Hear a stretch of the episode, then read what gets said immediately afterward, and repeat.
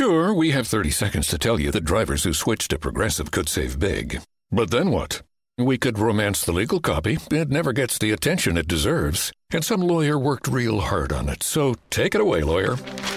Progressive Casualty Insurance Company and affiliates. National annual average insurance savings by new customers surveyed who saved with Progressive in 2020. Potential savings will vary. Now that was some beautiful legal. Well done, lawyer. Well done. Ainda vão me matar numa rua. Quando descobrirem. Principalmente. Que faço parte dessa gente. Que pensa que a rua é a parte principal da cidade. Paulo Leminski. O Hora Queer tem oferta de cupons de desconto com a Veste Esquerda e com editoras parceiras, como Autonomia Literária, Nova Cultura, Baioneta e Boitempo. Basta usar o cupom Doutora Drag. Tudo minúsculo, tudo junto.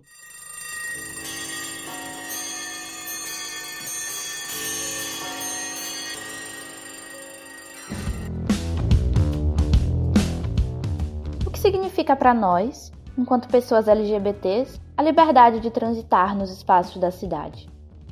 De que maneira corpos diferentes ocupam as ruas? Como reivindicar uma experiência cotidiana de vida urbana com qualidade?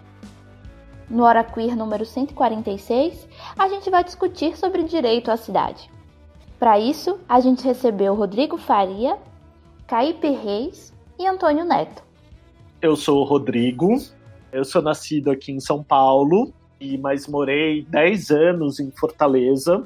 Foi lá em Fortaleza que eu fiz ensino médio, que eu fiz faculdade e que eu me descobri enquanto cidadão e ser político e enquanto militante da luta pela democratização da cidade, por cidades mais justas, por cidades mais igualitárias, inclusivas. Então eu tenho um carinho muito especial por Fortaleza. Embora não more mais em Fortaleza, eu me considero ainda fortalezense e cearense de coração. Sou formado em direito, mas nunca advoguei, Deus me livre. Inclusive adoro não advogar, nunca nem tirei OAB, porque quando eu estava terminando a faculdade eu já percebi que o mundo jurídico, embora seja muito importante a gente disputar o mundo e disputar recursos e disputar uma outra forma de sociedade, mundo do direito não me dava as respostas que eu queria. Além de tudo, ele não me permitia ser quem eu era. O mundo do direito pede que você seja aquela coisa quadradinha, né? fechadinha, formal, etc. E eu não sou nada disso. Eu passei durante a faculdade a trabalhar muito com assessoria a movimentos sociais urbanos. Então, desde movimentos de moradia e ocupações e comunidades organizadas resistindo à remoção, até também movimentos que lutavam por cidades ambientalmente equilibradas, movimentos que lutavam pela democratização da mobilidade. E aí tudo isso foi colocando dentro de mim a necessidade de cada vez mais entender como a cidade era construída. E aí, quando eu falo cidade construída, eu não estou falando só dos imóveis, como os prédios são construídos ou como as ruas são feitas. É também isso, é também essa parte material, essa dimensão material da cidade, mas é também como as relações sociais e as relações econômicas e as relações políticas constroem a cidade no nosso cotidiano.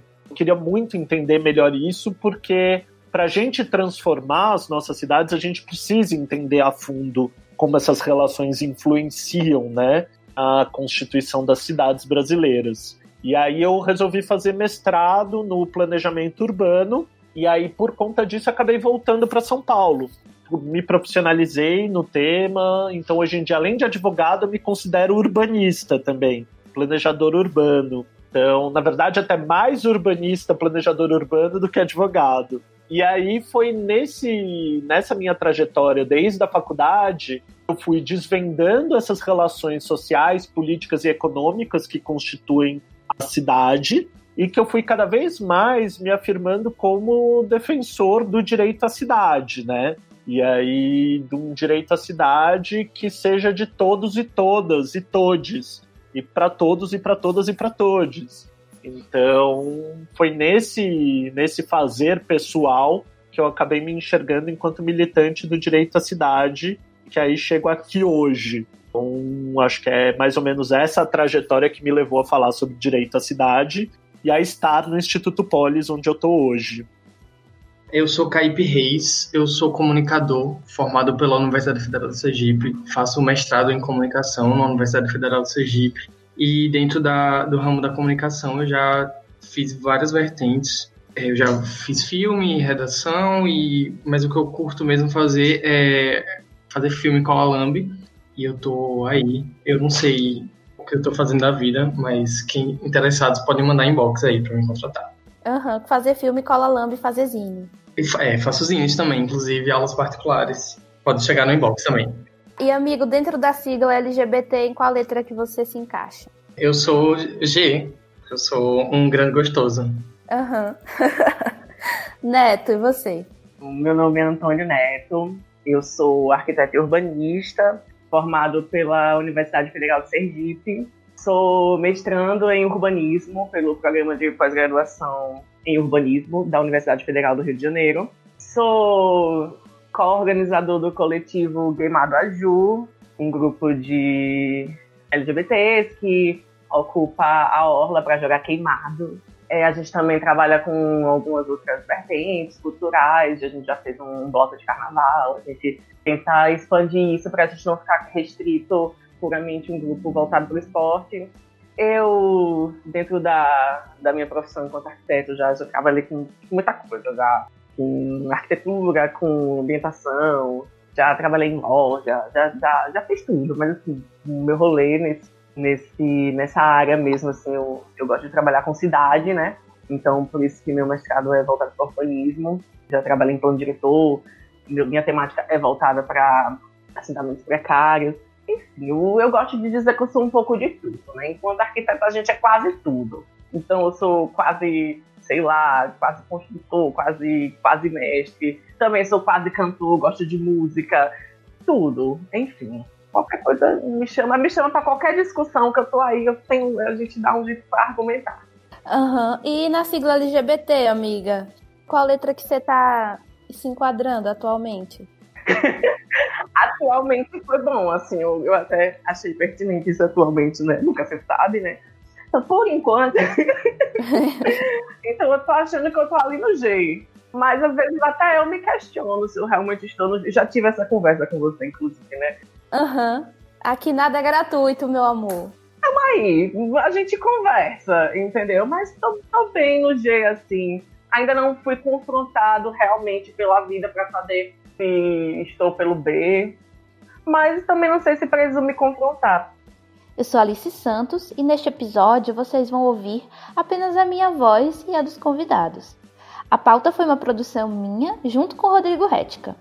Como sempre, todos os materiais de apoio utilizados na produção do episódio e os contatos dos convidados estão disponíveis aqui embaixo na descrição do episódio. Destrua o patrimônio público e privado. Ataque templos Incendeie carros. É mó covardia, dizendo que é opinião quando é homofobia. E tente levar o caos. O Brasil tá no fundo do poço.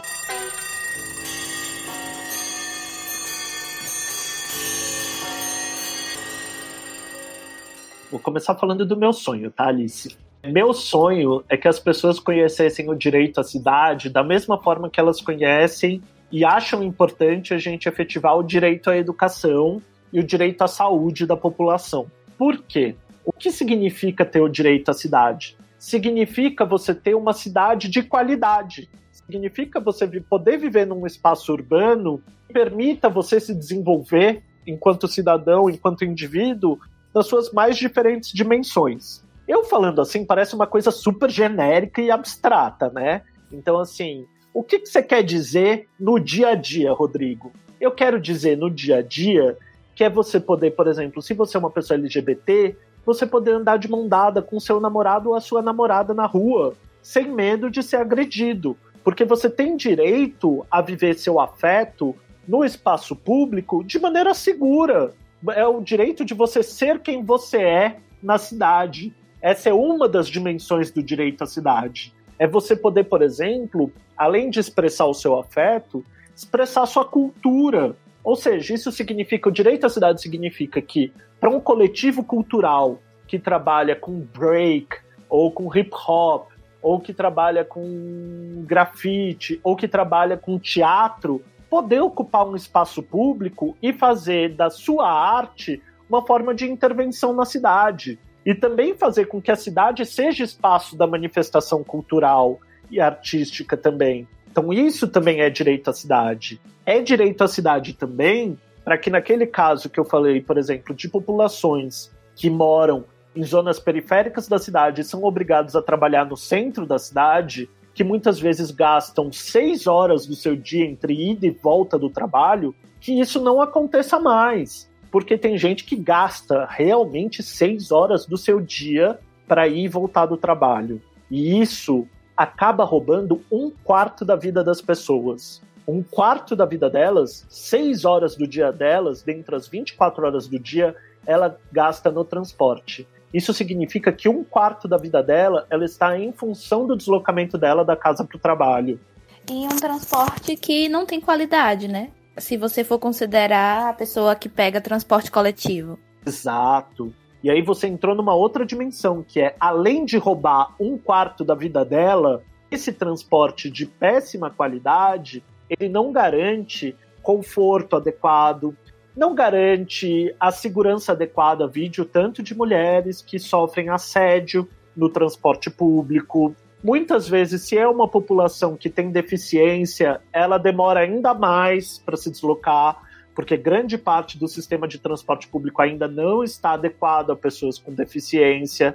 Se são pessoas LGBTs e se são pessoas trans, por exemplo, às vezes tem uma dificuldade ainda maior no acesso à mobilidade. Porque não sei se você sabe, tem muitos motoristas de ônibus que não param para pessoas trans. Não param por medo, por preconceito com as pessoas trans, com mulheres trans especialmente. Então, assim, muitas vezes, além do sistema de transporte público ele já ser ruim para a maioria da população, para algumas pessoas e alguns grupos sociais que têm marcadores sociais que tornam mais desigual a sociedade, o transporte público é ainda pior.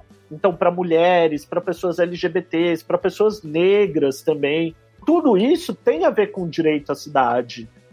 A gente fica nessa teoria mais assim, buscando uma linguagem mais prática, né? Então, direito à cidade é ter direito a lazer, a transporte de qualidade, a infraestrutura urbana, energia, água, esgoto, segurança, saúde, educação, todos esses pilares sociais que compõem uma sociedade, né?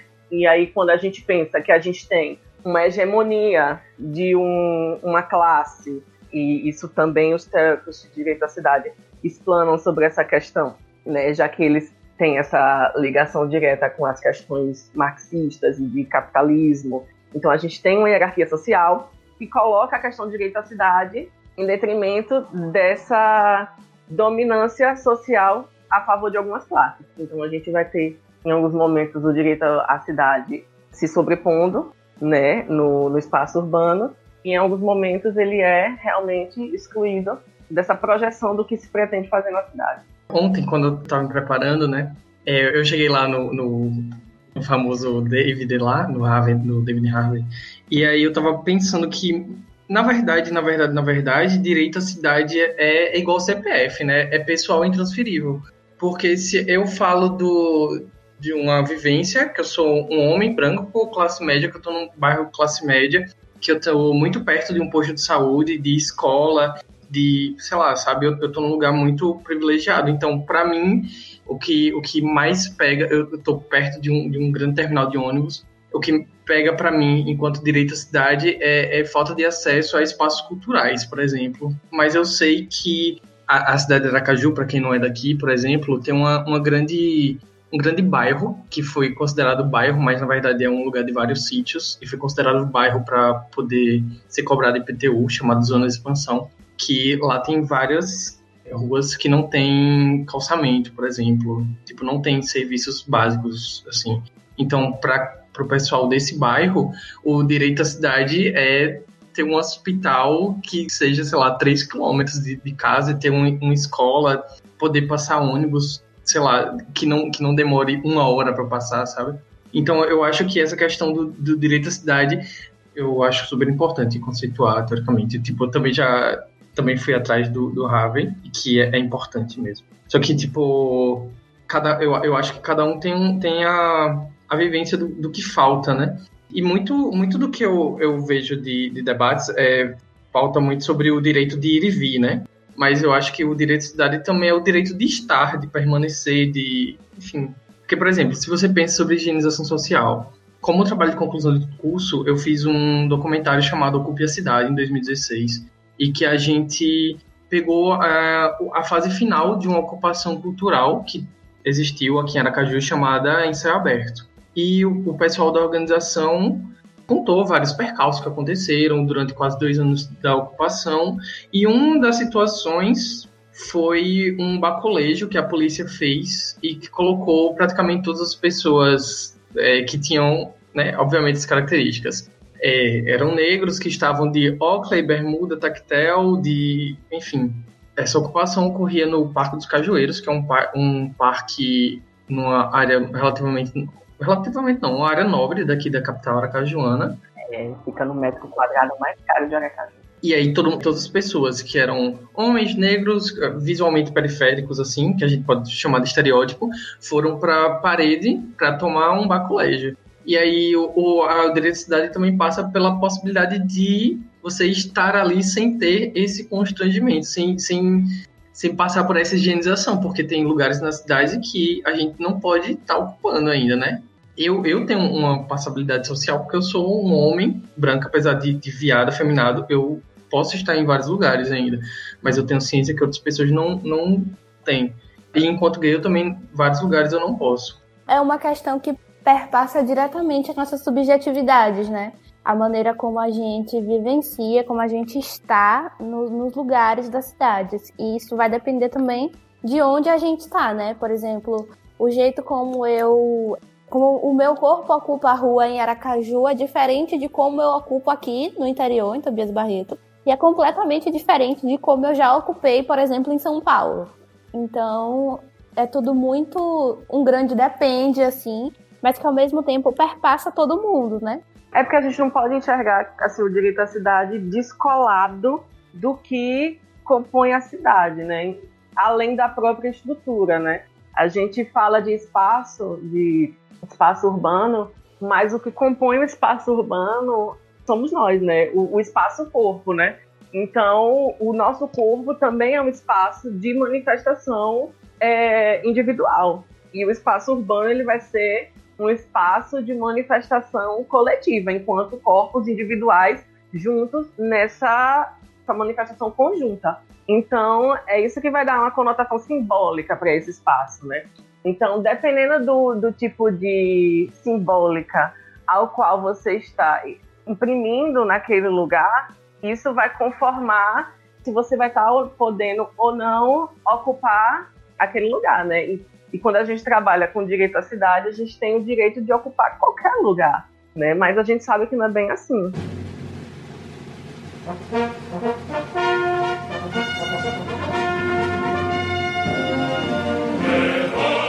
Você sabia que o podcast Hora Queer tem um spin-off chamado Doutora Drag? Então corre lá no YouTube e se inscreve também no canal youtube.com barra Doutora Drag. Lembre-se de seguir arroba Dimitra Vulcana e Hora Queer em todas as redes.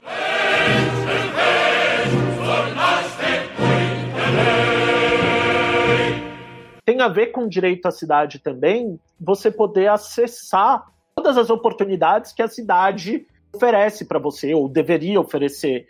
E aí isso significa você conseguir ter acesso à educação, então você conseguir ter acesso às escolas, à universidade de maneira segura, que o custo não pese no seu é, orçamento. Isso significa você poder acessar equipamentos culturais. Isso significa que tenham equipamentos culturais e fomento a cultura e a vida artística em diferentes partes da cidade. Porque não é simplesmente, como alguns municípios ainda fizeram, que em muitos casos, nossas cidades brasileiras, equipamentos culturais e artísticos e educacionais estão concentrados no centro, né, da cidade. Isso acontece muitas vezes. E aí é uma barreira para muita gente que mora em zonas distantes desse centro chegar nesses equipamentos culturais. Então, muitas vezes é um problema porque tem pouco ônibus ou porque o ônibus é caro. E aí, alguns municípios e algumas cidades falaram assim: então, ah, vamos tentar eliminar essa barreira e vamos fazer, por exemplo, que no final de semana seja meia para todo mundo, por exemplo. Tentar eliminar um pouco o custo do orçamento e as pessoas poderem acessar esses equipamentos de maneira mais tranquila, as pessoas que moram longe, sem gastar muito com isso. E aí isso é importante, é importantíssimo do ponto de vista do acesso a oportunidades culturais, artísticas, é super importante. Isso resolve o problema? Não. Isso democratiza a cultura e a arte? Não. Porque o que a gente precisa também é fomentar que a cultura e a arte esteja disseminada no território. Então que a gente pense o direito à cidade como direito a produzir e a viver a cultura e a arte também nos próprios territórios periféricos, territórios distantes do centro. E territórios que muitas vezes não são tão distantes do centro, mas às vezes até são perto, mas que são ocupados por população de baixa renda. E que esses territórios, muitas vezes, mesmo sendo perto do centro, não são onde vão ser instalados os centros culturais.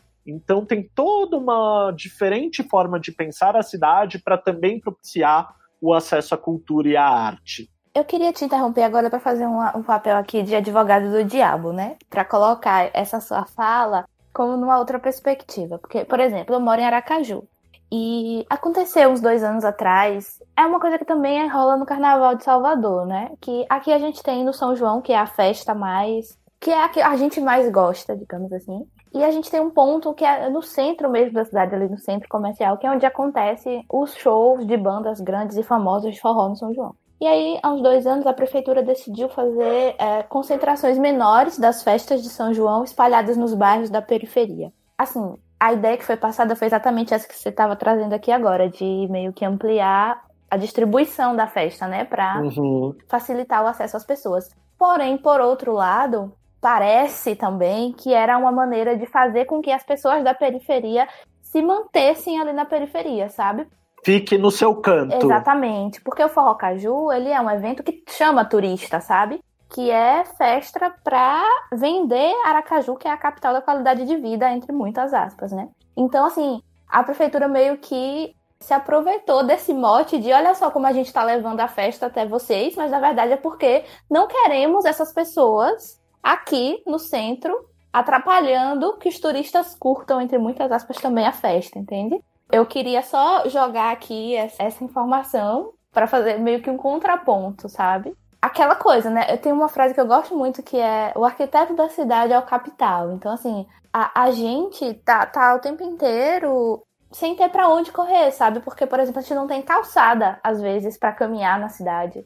Então, a, cidade, é, de fato, não é um espaço feito pra gente. Então, se a gente é mulher, se a gente é negro, se a gente é LGBT, pior ainda, sabe? Não é um lugar pra gente estar, não é. Não, eu acho que é super pertinente essa questão que você levanta e esse exemplo que você traz, Alice, porque não é só em Aracaju que isso acontece, né? Isso acontece em Salvador, e isso também é muito inspirado ao que alguns anos começou a acontecer em Recife, né?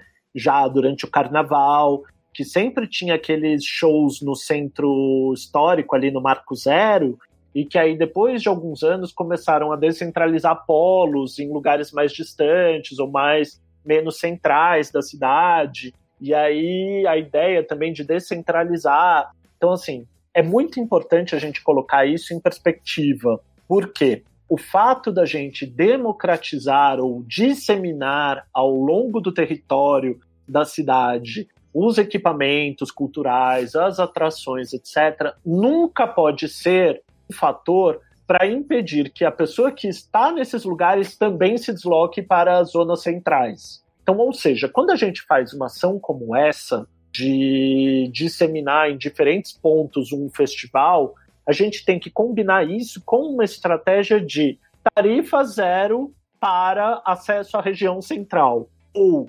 descontos ou várias formas que propiciem o acesso ao polo central da festa também. O que a gente tem que pensar é que a cidade tem que ser constituída de uma maneira que um sistema inteiro da cidade propicie acesso a qualquer pessoa da população a esse sistema. Então, o que eu quero não é que a pessoa tenha acesso só ao que está próximo da casa dela. Não. O que eu tenho que pensar é o acesso da pessoa ao conjunto da cidade. Isso que a gente tem que garantir. Agora, acessar o conjunto da cidade significa que, próximo à casa dela, ela precisa ter a escolha de participar de uma festa, de ter um evento bacana, de produzir cultura, de produzir arte perto da sua casa, mas que ela também possa acessar isso, a mesma coisa em todos os outros territórios da cidade. Que ela possa usufruir disso no centro, que ela possa usufruir disso no litoral,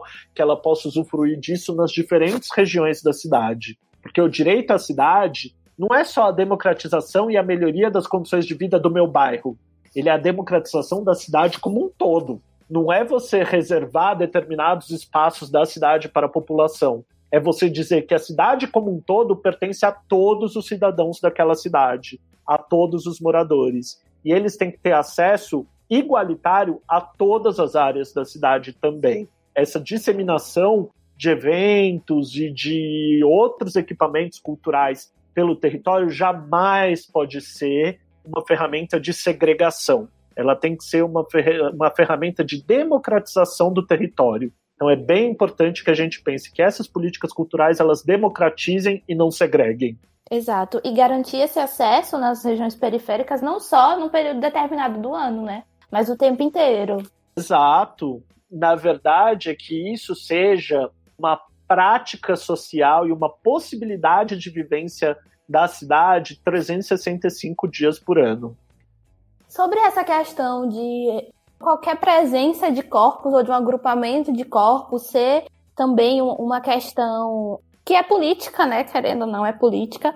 Eu queria que, já que vocês dois têm experiências assim com esse movimento de ocupar visualmente a cidade, eu queria que vocês falassem um pouco sobre essas experiências. Caipe com a questão dos lambes, ou até do que ele aprendeu aí com a, o pessoal do ensaio aberto, e Neto sobre o Gameado, porque eu sei que chama a atenção um monte de viado na orla jogando bola, né? O gameado é importante falar que ele não é um fenômeno que acontece unicamente aqui em Aracaju, né? Ele é um fenômeno que acontece há muito tempo, em vários lugares do Brasil. Então eu conheci o gameado há, sei lá, nossa, quando eu tava me descobrindo, assim, quando era um, um, um viagem saindo da caixa, ainda em 2014. Porque acho que vocês conhecem o canal das Bi também. E eu lembro que eles foram em, em algum momento no, no Gameado e eu achei fantástico, porque é uma forma de manifestação também, assim, cultural nossa, eu acho, né? Eu perpasso, assim, a minha infância, as minhas vivências, e que eu lembro de quando eu era criança,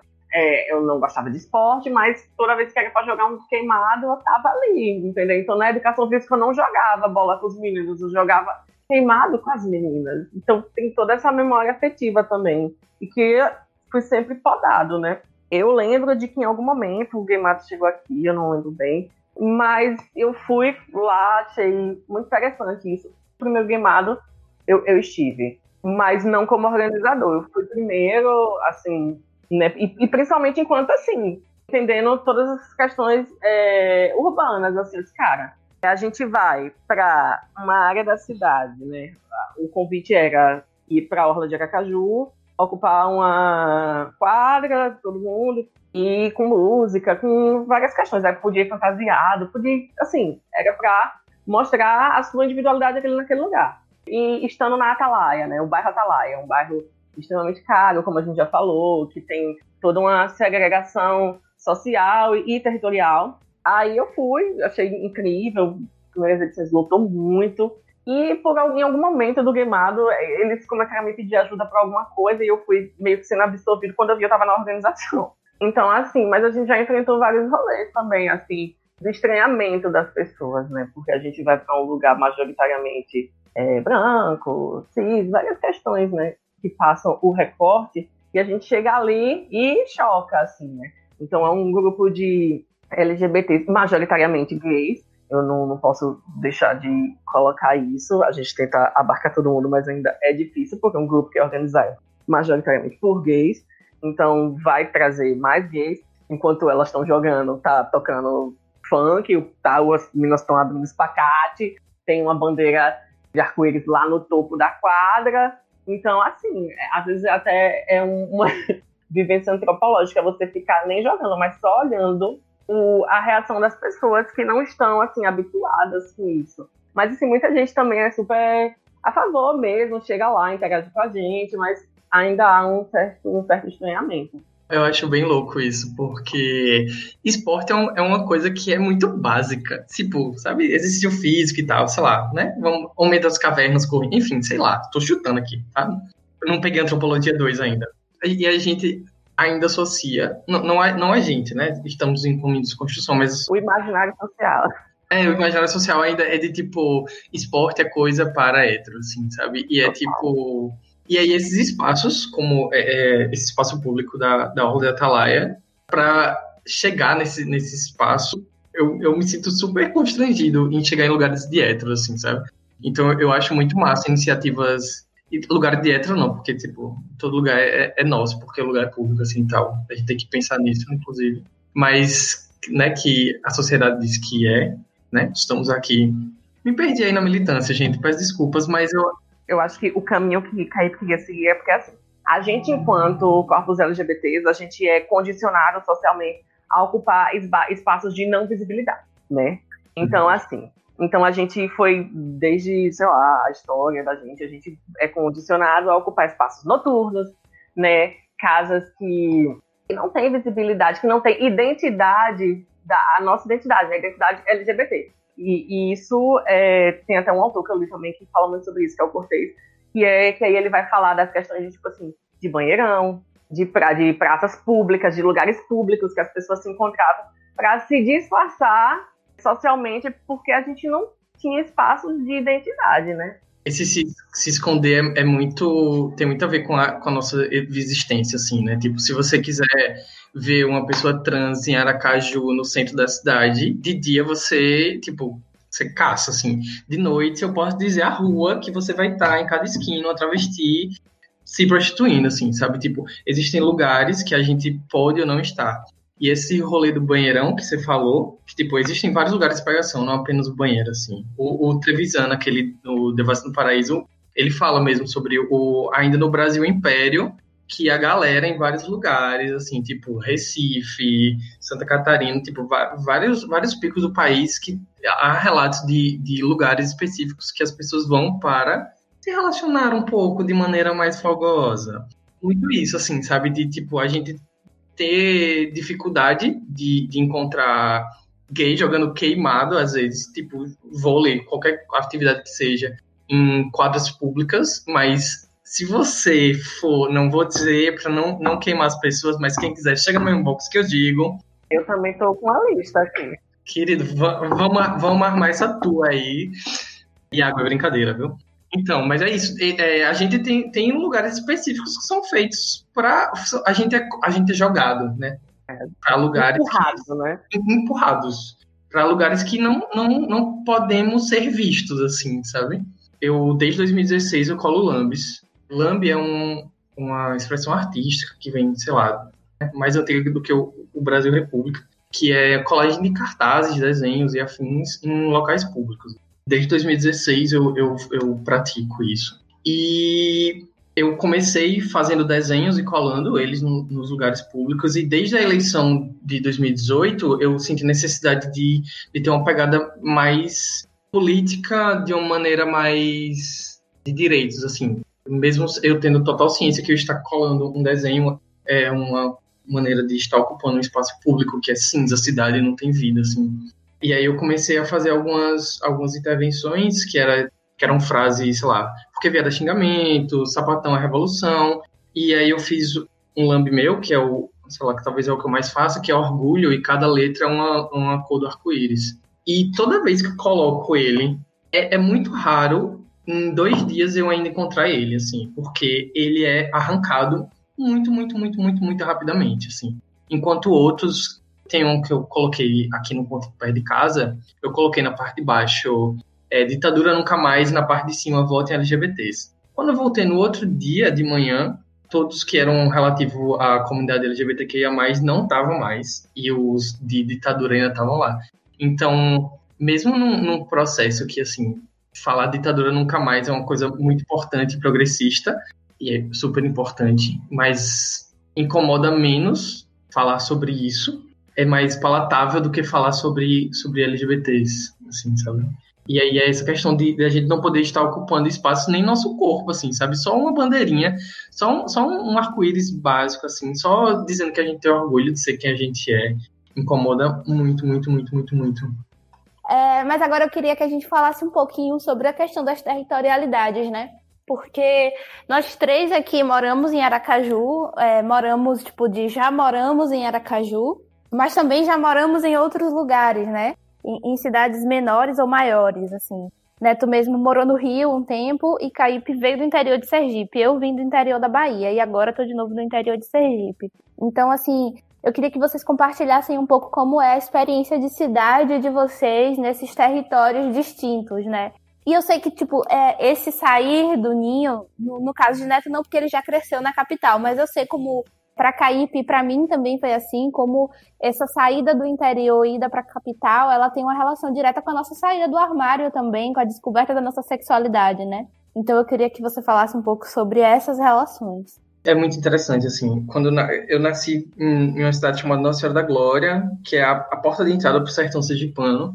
Eu nasci lá, devia ter uns 15 mil habitantes, quando eu saí, foi crescendo, hoje em dia é uma das maiores cidades do estado, com 35 mil habitantes, né? Grande cidade. eu, eu me recordo de, um, de uma pessoa, eu não, eu não lembro o nome dessa pessoa, que sofria muita homofobia quando ele passava na rua e as pessoas gritavam o, o nome dele num, num tom de deboche, assim, sabe? E que eu, hoje em dia eu não, eu não sei se essa pessoa, na verdade, se era uma pessoa que, que a gente hoje entende como pessoa trans, que estava não transicionada, ou se era uma, um gay. Todo mundo tratava essa pessoa no feminino, mas visualmente a gente entendia ele enquanto homem, assim. É muito, muito louco porque quando eu era pequeno eu sempre me imaginava sendo aquela pessoa que algum dia ia passar na rua e ia ser motivo de chacota, assim.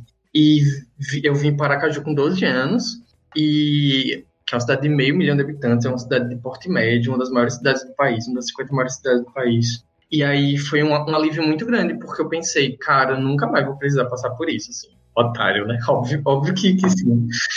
E aí é um alívio muito grande, assim. Só que eu, pelo menos, ainda carrego muito daquilo lá, de, do, do receio do, da homofobia na rua, assim. Eu lembro que a primeira vez que eu andei com um homem de mãos dadas foi na orla daqui de Aracaju. E eu tive muito medo. Medo, medo, medo, medo, medo, medo, medo. Eu acho que medo é uma, é uma coisa que cerceia nosso direito à cidade enquanto LGBTs, assim. Porque é o bedel, é o nosso bedel, é, é nosso é a, a pessoa que vai cercear a gente. São várias pessoas, né? Na verdade, a gente tem receio de, de todos esses. Pode ser o, o policial que vai botar a gente pro baculejo, pode ser um apoiador do presidente que vai estar tá com uma arma que pode atirar em mim, pode ser uma, sei lá, uma senhorinha que está perto da igreja e vai reclamar comigo, vai, vai, sei lá, sabe? E aí eu acho que nossa essa vivência que eu trago de, de lá de trás e trago aqui hoje, eu imagino que eu tenha um, uma qualidade de vida muito diferente do que se eu tivesse lá ainda. E nessa questão específica de ser um corpo gay na cidade, mas eu tenho medo. Eu tenho medo de andar no ônibus, eu tenho medo de. Eu tenho, eu tenho vários botões com a, com a bandeira trans, com a bandeira do arco-íris, e eu tenho medo de sair de casa com eles, assim, sabe? Eu saí esses dias tem uma, uma candidata vereadora que, que eu apoio, chamada Linda Brasil, inclusive. Todo mundo aqui do HQ já conhece Linda, viu? Pode falar o nome dela. Linda Brasil, 50, 180. Quando eu tava na, na última eleição, eu saí de casa com o adesivo dela, no, no dia do, da, da contagem de votos. Eu fui comer no shopping e quando eu descobri que o, que o atual presidente estava com uma imagem muito grande, eu tirei esse adesivo, porque eu estava com medo do que poderia acontecer comigo, assim. E é isso. Eu acho. Eu só vim aqui para falar disso. Só, só falei aqui porque para mim o medo é o que é o que mais me faz não ter um direito à cidade pleno, sendo que assim é, é como eu falei no começo, né? Eu sou um homem branco que tem vários acessos, vários privilégios assim, mas para mim o que falta enquanto gay para eu ter uma cidade mais plena, assim, obviamente uma passagem de, de ônibus mais barata, ter mais cultura, mais medo é uma coisa que me interfere demais, demais, demais. Pra eu ter falado primeiro, porque vocês foram falando. E aí eu fui, tipo, voltando aqui. E aí eu fui catando uns acúmulos aqui que eu nem lembrava, sabe? Mas aí quando, quando o Caio falou, tipo, do rolê de andar de mão dada, nossa, várias coisas vieram aqui. Que é abaladíssima. Tá, eu vou chegar lá também. Sou daqui, né, de Aracaju, mas eu preciso falar que meus pais não são daqui, né? Eu sou nascida aqui, mas meus pais são do interior, que aí Caípe vai conhecer, que é muito perto dele, que se chama Ribeirópolis. Grande cidade. Nossa, é um pouco menor, né, do, do, que Glória. Então, assim, enquanto menino da capital, KKK, fui criado, mas assim, com um, noções muito ligadas a essa questão ainda de interior também, né? Tanto é que eu acho que eu me descobri muito tarde também, porque existia todo esse, essa, esse contexto. Minha família, é, a família da minha mãe inteira mora ainda em Riverópolis, a família do meu pai inteira, assim, que eu digo as, os irmãos deles, né? Mas a família inteira do meu pai mora em Aracaju. Então, quando eu visitava a família da minha mãe, eu estava em Riberópolis, então era aquela coisa ali bem dentro da caixa. E quando eu estava com a família do meu pai, que foi com quem eu sempre tive muito mais contato, né, já que estava na mesma cidade que eu, ainda parecia que eu estava no interior, entendeu? Talvez até pior. Então, várias coisas que iam me tolhendo assim. No entanto, quando eu comecei a me descobrir, foi que eu fui entender, né, assim, toda essa leitura que eu estou passando aqui agora, né? E aí vem as questões de expressão individual também, enquanto roupas, cabelo, tudo isso que eu acho que interfere, né? Tipo, na relação corpo-cidade. Que aí quando eu chego, por exemplo, no, no Rio de Janeiro, né? Eu fui para o Rio de Janeiro no ano passado, no início do ano passado, para fazer um mestrado. E eu fiquei assim, assustado. Eu já tinha ido para o Rio de Janeiro outras duas vezes. Eu fui em 2015, mas assim, só quando você vive lá é que você tem noção da discrepância assim de tudo que significa Rio de Janeiro Aracaju, né? Porque a gente vai para o Rio de Janeiro e eu me bati isso todos os dias, todos os dias. É uma coisa assim bizarra, porque a gente, eu saí do da capital, do menor estado do Brasil, para ir para a antiga capital do Brasil, uma cidade de não sei quantos anos, nossa, nem lembro quantos anos o Rio de Janeiro tem, mas Aracaju não tem nem 200, entendeu? As relações sociais lá são desenvolvidas num nível de que, eu, que lá é tudo é normal e, tipo assim, e que, enfim, conceitos de normalidade. Mas, assim, para mim, para o que eu estava acostumado, eu achei, assim, fiquei assustado de primeira, mas depois eu me acostumei fácil, né? Depois eu já estava ali também. Tudo, nada que né, o tempo não resolva. Né? Ainda que há é, o medo que Caípe fala, a gente carrega para onde a gente vai. É a nossa sim. É difícil crer em um, um direito à cidade pleno para a gente contra LGBT, né? O Milton Santos, que aí todo mundo conhece, eu acho, né? Enfim. Mas ele fala na obra dele assim que é a gente precisa crer numa utopia, mas é muito difícil. A gente crê que um que acho que um dia vai chegar, né? Mas assim, pô, é, eu sou um pouco cético ainda com isso, mas crer que a gente, enquanto LGBT, a gente vai ter um, um direito pleno, assim, de ir vir, como o Caípe diz. Não sei se isso é um pouco residual, ainda vai ficar esses resíduos sempre, a gente vai a gente vai se deparar com isso. Porque no Rio de Janeiro eu sentia uma liberdade muito maior. Mas aí eu também tenho que fazer o recorte, que eu era muito privilegiado. Eu estava morando no Rio de Janeiro, na Zona Sul, no espaço, tipo, de pessoas de condição financeira um pouco melhor, entendeu? Mas se eu fosse morar em outro lugar, como é que seria? Assim, condição financeira, assim, razoável também, né? Porque se eu fosse, por exemplo, para um, um lugar de condição financeira muito elevada, tipo, sei lá, se fosse para Barra da Tijuca, talvez já fosse diferente. E aí a gente já tem um, uma territorialidade política também, né? Onde a direita se concentra, onde a esquerda se concentra, onde aqueles que vão querer te rechaçar se concentram. Também a, a, minha localização no Rio de Janeiro também é, foi pensada desse jeito, né? Onde é que vai ser mais favorável aqui para mim? Onde é que eu vou estar mais né, de boas? Mas é complicado. A questão do medo que Caip falou é, acabou comigo. Porque aí eu também fui nesse lugar, né? Tipo assim, nossa, quantas vezes eu também não já me peguei. Eu lembro da primeira vez que eu peguei na mão do menino, não demorou 10, 10 segundos, assim, eu soltei. Eu disse, não vai dar pra mim, não. Não vai dar. E eu tava no shopping ainda, tava meio protegido, assim, bem entre aspas também. Mas e aí? foi vindo várias coisas aqui também. Uma vez eu tava indo pra UFES também, e eu tava dentro, eu nunca me preocupei em estar dentro do ônibus, tipo, lá, no máximo alguém vai roubar meu celular. Mas eu tô tranquilamente aqui em pé dentro do ônibus e eu senti alguém empurrar, assim, trombando em mim. E eu, tipo, me afastei assim discretamente, mas depois eu senti uma cutucada de algo mais. de um material um pouco diferente, assim. E aí, gente, o que é isso? Quando eu virei, cara, o cara estava me encoxando. E ele tava, tipo, ereto, pô. E aí, bicho, sabe quando a alma descola do corpo? Que você congela, assim? O, aquela paralisia do Chaves. Você não sabe o que fazer. Eu não tô acostumada com isso. Isso não é algo que, que normalmente aconteceria, né? Tipo, não, não é um lugar de que eu me encontro comumente. E eu não sabia o que fazer. Foi, eu, nem lembro o que foi que eu fiz, mas eu, eu, eu lembro que eu saí dali e fiquei, tipo assim, parado, sem saber o que fazer. Não podia falar nada. A gente, bizarro. E assim, já aconteceu outras coisas também. Eu já, já aconteceu de eu, de eu entrar no ônibus e um cara que, dizer que vai me bater. Isso foi logo quando eu tava me descobrindo. Aquilo pra mim foi, tipo, muito assustador. Pronto, tem, não, tem, não tem um mês. Aí o direito da cidade me pega muito. Eu tava indo pra casa do, dos meus pais. E aí eu, eu, os meus pais moram em um lugar que não tem nada, assim. É um condomínio que fica no, no final de um beco, assim. E para você chegar lá, tem uma rua cheia de condomínio. E quando você vira à esquerda, tem uma rua de mangue. Não tem nada, tem uma praça, assim. E lá no final, você nem vê direito. Só quando você chega mais perto, tem o condomínio dos meus pais. Quando eu tava passando por essa rua do mangue, virou um carro. E eu sempre olho, né? Porque eu fico morrendo de medo de ser alguém, sei lá.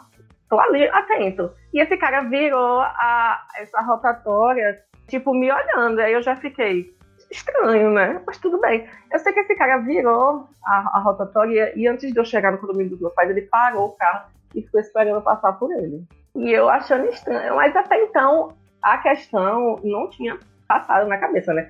Na hora que eu passei por ele, por coincidência, passou um carro junto. Então eu não vi, eu, eu nem vi a cara dele. Só que eu fiquei com medo, sei lá, dele vir atrás. Eu olhei pra trás. Quando eu olhei pra trás, esse cara tava me chamando e falando, tipo assim, várias coisas. Aí eu entendi que, tipo assim, eu devia ter passado na rua por ele, ele viu ali, ó, um viadinho fácil. Com certeza esse cara vai querer o quê? Vai querer, sei lá, me chupar, vai querer fazer um negócio desse. Ele veio atrás, ele queria isso. Aí eu cheguei em casa já na, na merda, né, também. Já chorando, já tipo, pô, né, que chato isso. Quer dizer, eu não posso caminhar mais na cidade. Eu tô agora no Rosales, né? Às vezes eu vou, sei lá, aqui na frente da UFS tirar uma chefe. Se eu passar na avenida aqui, do jeito que eu, tipo, normalmente tô, sei lá, com um short curto, sei lá, uma camiseta, vai ter caminhão buzinando, vai ter um cara que tá passando uma carroça fazendo assim.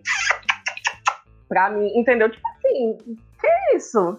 Não tô podendo sair agora. Isso, isso tá parecendo que tá se tornando com mais frequência. Tá ficando meio, hum, sabe? Eu tô começando a ficar, dos tempos pra cá, meio assustada. Não sei se é a virada política que a gente teve, que tá realmente deixando as pessoas mais à vontade para fazer esse tipo de coisa. Mas, assim, estou um pouco assustado porque eu não, não, não sinto mais que eu estou ocupando a, cidade do mesmo jeito que eu estava dois, três anos atrás.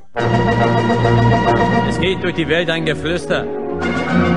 Você está ouvindo o Hora Queer. Que tal apoiar o nosso projeto em apoia.se barra Hora Queer ou então em padrim.com.br barra Hora Queer. Es flüstern die Kohle- und Stahlproduzenten. E aí, nisso, dentro do direito à cidade, dessa defesa pelo direito à cidade, que a gente precisa entender é. Por isso que eu disse que eu queria que todo mundo conhecesse o direito à cidade, como é conhecido o direito à educação e o direito à saúde. Porque a gente é quem constrói a cidade no nosso dia a dia. A gente, às vezes, se eu faço uma pergunta assim, quem constrói a cidade? Muita gente vai dizer, ah, são as construtoras, ou ah, é a prefeitura que constrói a cidade, que pavimenta a rua, que põe o esgoto. E assim, é uma resposta que está parcialmente certa, porque a dimensão material muitas vezes é construída pela construtora, pela prefeitura, mas isso já esquece que o trabalhador que é empregado pela construtora e muitas vezes pela prefeitura, ele é agente, né? Morador de periferia, morador de quebrada, morador de favela, que muitas vezes não tem acesso a esse espaço da cidade dita formal, da cidade infraestruturada que é construída. Mas, para além disso, além dessa construção da dimensão material da cidade, eu já falei bastante a importância da gente pensar das relações sociais, econômicas e políticas que constroem a cidade. E nessas outras dimensões, a gente constrói a cidade no dia a dia. A gente tem uma relação de vizinhança forte, que a gente estabelece ali laços de vizinhança de apoio de solidariedade nosso com os nossos vizinhos, a gente está construindo a cidade. Ou quando a gente se desloca da nossa casa para o nosso trabalho todo dia, esse deslocamento da gente, casa-trabalho, ele constitui a cidade. Ele vai dizer qual é o eixo de maior mobilidade da cidade. Ele vai dizer onde tem casas para alugar e onde tem territórios que são para trabalho. Então a gente constrói isso. Quando a gente bota um comércio, ou estabelece um comércio, ou cria uma banquinha ali na rua, como camelô, ou como trabalhador informal, vendendo fruta, a gente está construindo a cidade, porque aquilo vira um ponto de referência. As pessoas que passam por ali sabem que ali ela vai encontrar um abacaxi descascado em fatia.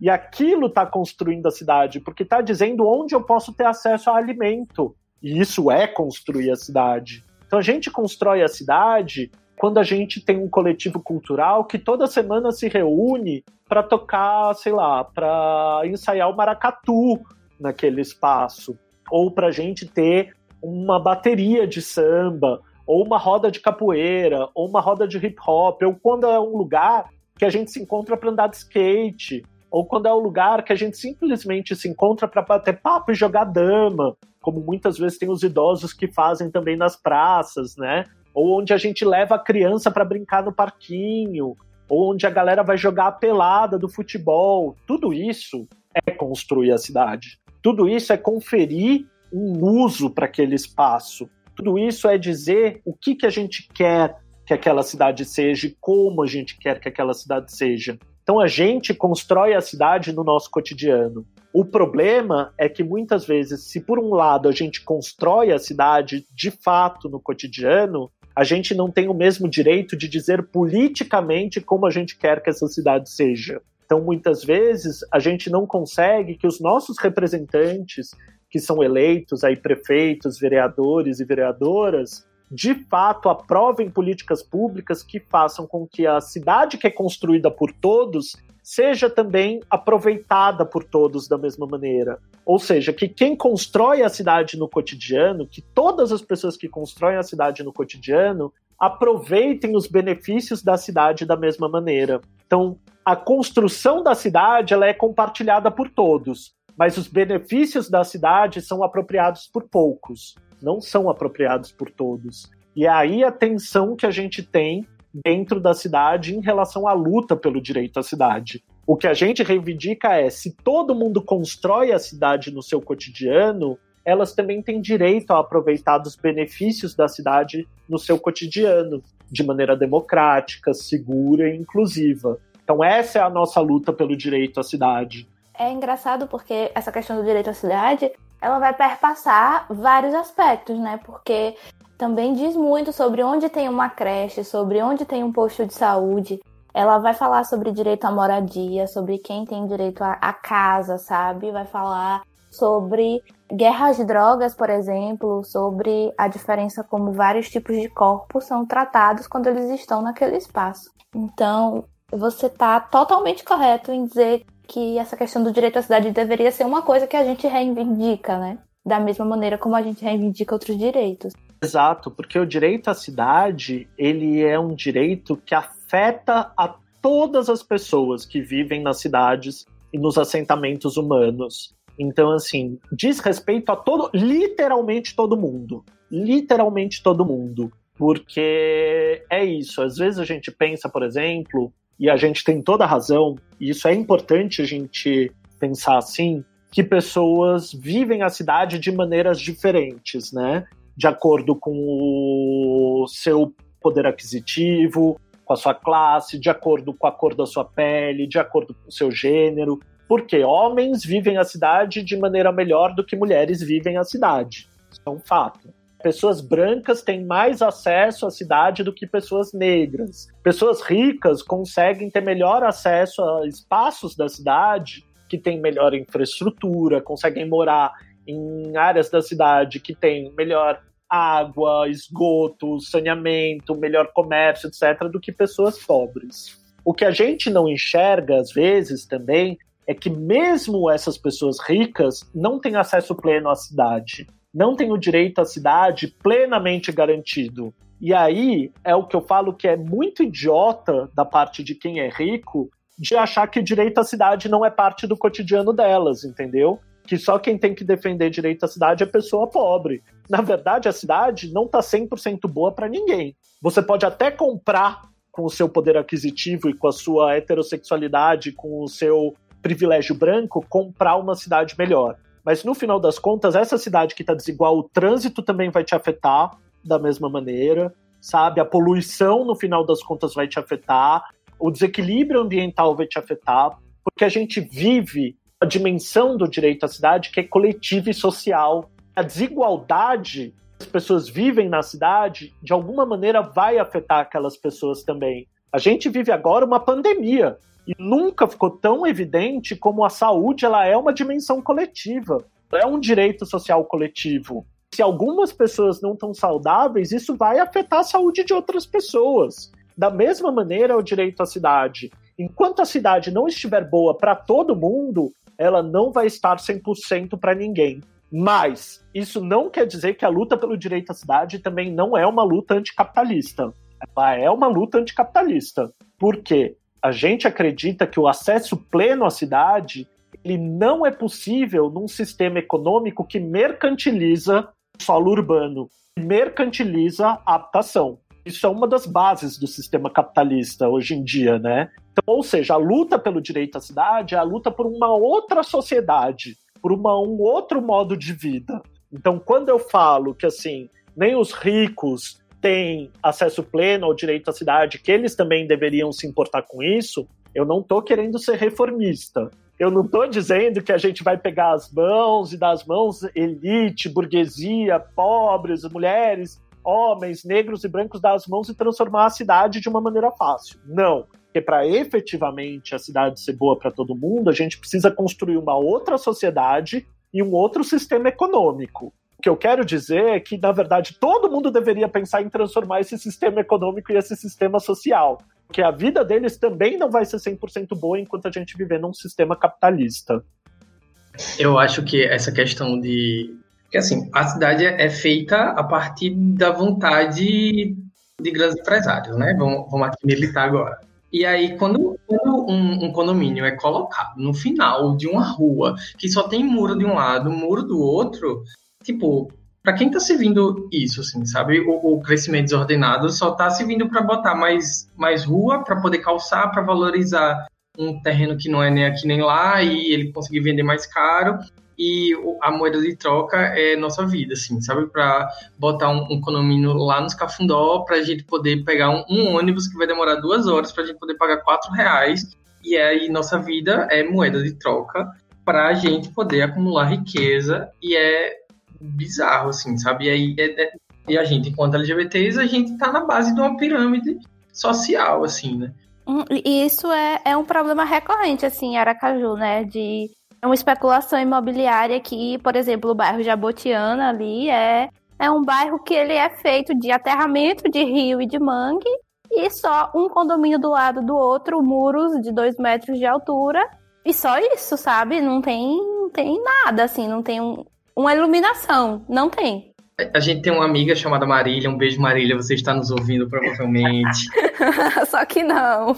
Aí, tipo, pra eu ir encontrar com ela, quando ela morava no bairro Jabutiana, eu moro do lado do maior terminal de ônibus da cidade. Assim. Para sair daqui para lá, se eu perdesse um ônibus, eu demoraria 40 minutos, assim, só para só para passar o próximo. E eu sim, eu já perdi, sim, eu já, já demorei uma hora para chegar lá. E aí, quando, quando você chegar lá, não tem uma mercearia perto para você poder comprar cerveja, se você quiser, assim, sabe? pra comprar suco, gente. Suco. Pra comprar um suco, pra comprar um arroz, sabe? Comprar mas, um mas pão. É comprar um pão. Não, o padaria é, pior ainda, que é muito mais longe, assim. Então, pra, que, pra, quem, pra quem é esse, esse bairro? É pra quem tem carro. Pra quem tem carro, mas assim, eu não tenho carro. E aí, quantas vezes eu já deixei de visitar minha amiga para poder having fun, né? Ser feliz antes de mais nada, extravado, já dizia Cláudia Leite. Eu deixei de encontrar porque eu não queria esse, essa dor de cabeça de demorar talvez 40 minutos se eu não conseguir pegar o ônibus e, depois para voltar num, num bairro que é totalmente ermo, mal, mal iluminado e que é e olha que ela tem ela tinha sorte de morar no primeiro de uma, de uma avenida que só tinha condomínio assim, sabe? E é muito bizarro, inclusive enquanto a, enquanto a Haddad foi prefeito de São Paulo, ele fez um, um projeto de lei, não sei se foi aprovado, eu, eu lembro porque eu estava na época do, do meu TCC, eu estava procurando bastante sobre questão de mobilidade, direito à cidade e tal, e ele, é, se tivesse mais de tantos metros quadrados, o, o estabelecimento, o condomínio, a igreja, teria que ter um mínimo de X entradas a cada tantos metros para que fosse acalentado, assim, sabe? Para que a gente não se sentisse tão fora de um espaço. É, e, e, eu achei super bacana isso. Deveria, não sei se foi para frente, mas eu acho que deveria, porque várias vezes eu, eu passo em, em bairros que só tem condomínio de um lado e de outro. E eu, eu, assim, né? Eu, eu, rezo, eu rezo por Deus que nem acredito. Digo, Deus, por favor, me ajuda, por favor, por favor. Isso é muito sintomático, assim, porque não é só deixar de ir na casa da nossa amiga, né? A gente deixa de fazer uma série de coisas porque a gente tem dificuldade de chegar nos lugares, né? Quantas vezes deixei de ir à praia porque eu sabia que ia ter que voltar no 080 cheio 5 horas da tarde, né? Quantas vezes deixei de ir para uma festa porque ia ter que ir sozinha de ônibus 9 horas da noite e estava com medo. Então, é a maneira como ela, a cidade ela se impõe pra gente, ela é muito diferente, ainda mais pra gente que é pedestre, pra gente que anda de bicicleta, pra gente que anda de ônibus. Porque a cidade, ela parece que foi feita para carro andar, né? E assim, nem todo mundo tem carro. Eu queria fazer um adendo a Caípe. Caípe, provavelmente essa lei que você falou tem a ver com o plano diretor da cidade. Ou não, pode ser uma lei, uma lei complementar ao plano diretor. Aqui em Aracaju, eu trabalhei na revisão do plano diretor em 2015. O plano diretor ele é revisado normalmente a cada cinco anos. A proposta, há propostas, do verbo vida, de que isso seja instaurado aqui em Aracaju também o projeto de lei ele foi finalizado. Então, há várias proposições nesse sentido que você falou de do muro ser permeável, ou de, da altura do, do condomínio, do porte do condomínio, de doação de área pública. Às vezes o, o condomínio ele tem um, um, porte tão grande que ele tem que doar um pedaço de sua área para eles, para ser uma praça, para ser um tipo de coisa nesse sentido. Então, há essas proposições. O plano diretor vigente hoje é do ano de 2000, tem 20 anos. Então, tipo assim, ele está completamente desatualizado. Houve revisão em 2005, 2010, 2015 e provavelmente deve haver por agora. Mas o plano nunca foi aprovado de fato, né? E aí é que a gente vem com essas coisas. O plano diretor interessa a quem? Construir interessa a quem? Né? Os lucros vão para quem? Enfim.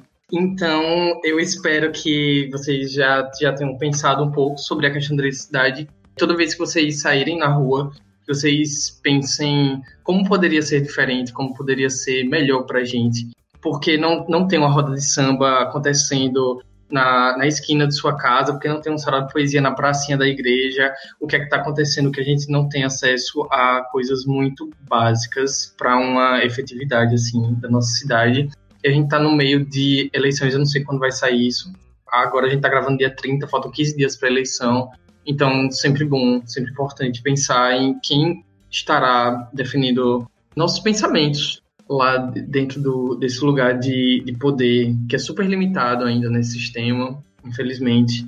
Mas que a gente também faça por nós mesmos, assim, sabe? O que a gente puder, puder fazer, tamo aí. Eu tô, tô colando lambe. Quem quiser dica para colar lambe, tem lá no meu Instagram. Pode chegar no inbox. Eu, eu passo várias dicas faz um coletivo de gameado aí também, onde quer que você esteja ouvindo, se junta aí com, com o Antônio, fala com ele, vamos, vamos jogar um queimado aí, junta aí, vamos fazer um sarau, a gente tem que ocupar as ruas, a gente tem que tornar a vivência na cidade menos artificial, assim.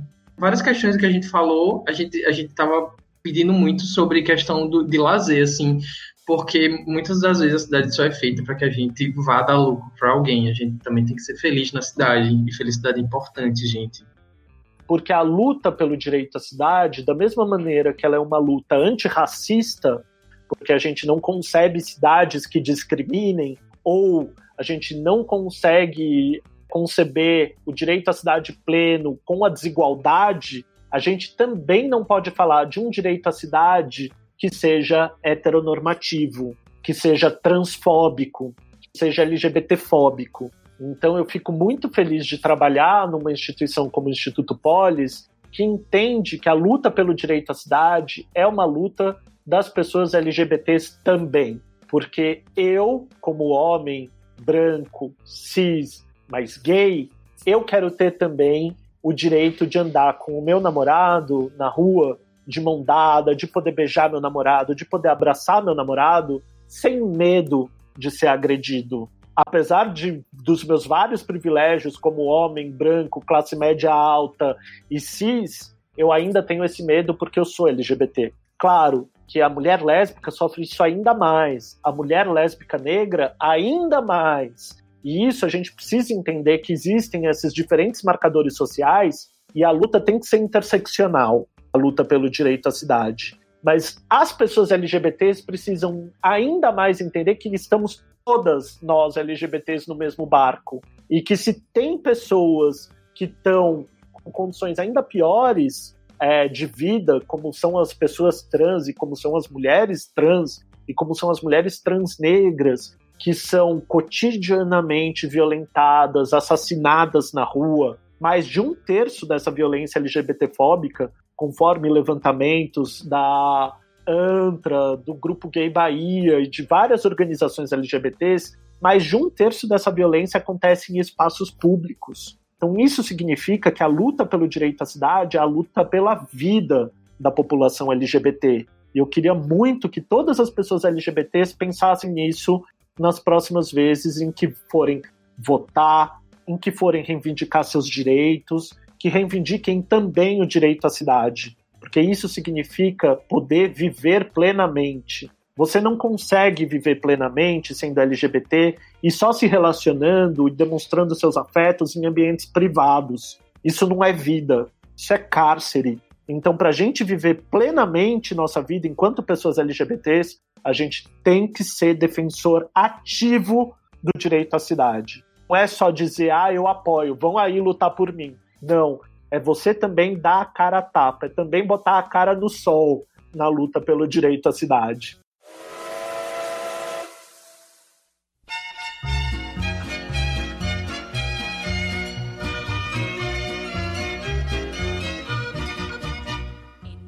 Sabia que você pode apoiar a diversidade na podosfera? Se você conhece pessoas que participam de podcasts e são negras, LGBTs ou mulheres, Use as hashtags Podosfera Preta, LGBT Podcasters e Mulheres Podcasters para divulgar os episódios do seu podcast preferido. O Hora Queer apoia a diversidade na Podosfera. Apoia você também. O Brasil está no fundo do poço.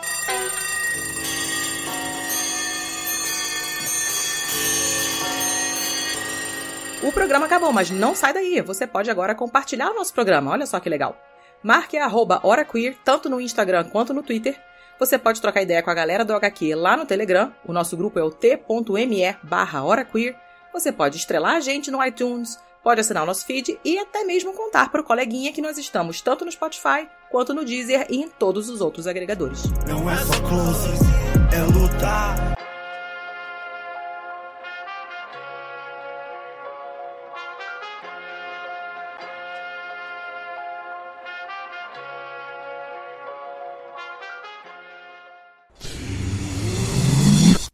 Half-Death. Este programa é criado e produzido por Hora Queer Produções e distribuído pela Half-Death. A Hora Queer Produções conta com Dimitra Bucana como diretora, Alice Santos como produtora e nossos co-hosts que são Beatriz Santos, Caia Coelho e Rodrigo Red. A Half-Death conta como produtor executivo Gus Lanzetta, gerente de projeto Lídia Roncone, produção Nicole Carça, finalização Henrique Machado.